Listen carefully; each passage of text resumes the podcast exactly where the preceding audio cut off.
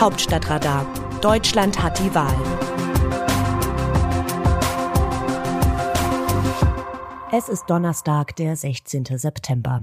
Dieser Wahlkampf ist ein Fall für das Guinness Buch der Rekorde. Noch nie gab es so viele Kanzlerkandidaten, noch nie gab es so viele Briefwählerinnen und Briefwähler, noch nie gab es so viele Schwankungen in den Umfragen, noch nie gab es so viele theoretische Koalitionsoptionen und noch nie gab es so viele Unentschlossene kurz vor der Wahl. Kurzum, die Vorhersage für den 26. September ist ein einziges Stochern im Nebel. Nun sind die Parteien, deren Wahlkämpferinnen und Wahlkämpfer allesamt hochgradig nervös sind, aber nicht Opfer der äußeren Umstände. Die unklare Lage ist hausgemacht. Der Grund für die ungewöhnlich hohe Unschlüssigkeit ist Frustration über das personelle wie das inhaltliche Angebot und ein Wahlkampf, in dem die Parteien Festlegungen und inhaltliche Kontroversen weitgehend vermeiden, um niemanden zu verprellen, schreibt Renate Köcher, Chefin des Meinungsforschungsinstituts Allensbach in einem Gastbeitrag für die Frankfurter Allgemeine Zeitung. Der Preis für diese Strategie sei Enttäuschung und Verunsicherung der Wähler, heißt es weiter. Das Institut hat herausgefunden, dass 40 Prozent der Wahlberechtigten immer noch nicht wissen, wo sie am Sonntag in zehn Tagen ihre Kreuze setzen sollen. Aus meiner Sicht tun sich die Menschen mit ihrer Entscheidung bei dieser Bundestagswahl auch deshalb so schwer, weil man schlicht nicht weiß, welche Politik man bekommt, selbst wenn man die Partei wählt, deren Programm einem am nächsten ist. Das heißt, auch taktisches Wählen wird nicht unbedingt funktionieren.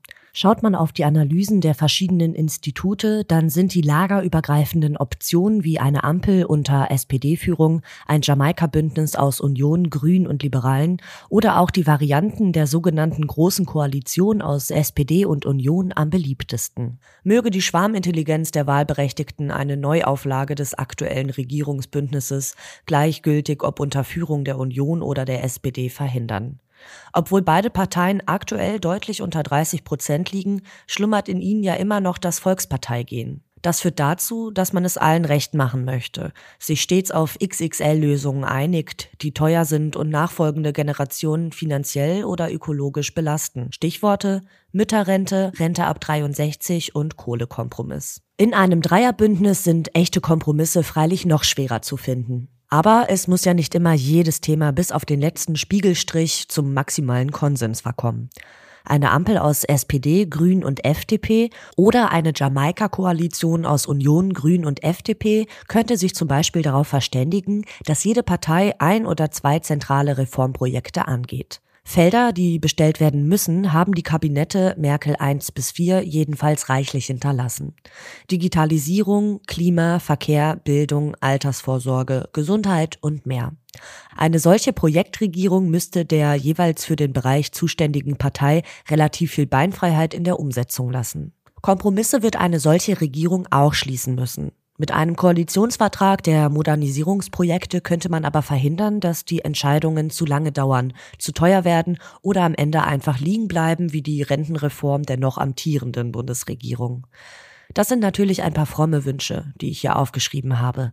Die Wahrscheinlichkeit, dass dem smarten Staat einer Modernisierungsregierung eine langwierige und von Misstrauen geprägte Zeit der Regierungsbildung bevorsteht, ist groß. Daher sei noch ein frommer Wunsch hinterhergeschoben.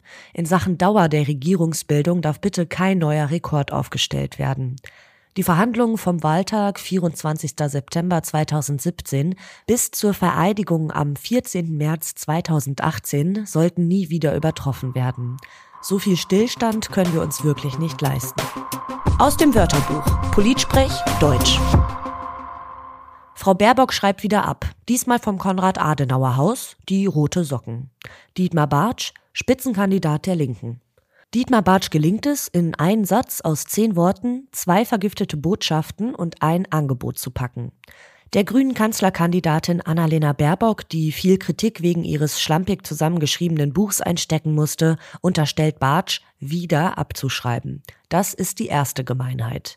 Dann unterstellt er ihr, sie paktiere mit der Union. Denn auch Baerbock hat nun in einem Interview darauf verwiesen, dass sie die Linkspartei außenpolitisch nicht für regierungsfähig hält. Da ist sich die Grünen-Chefin übrigens nicht nur mit der Union, sondern auch mit der SPD einig.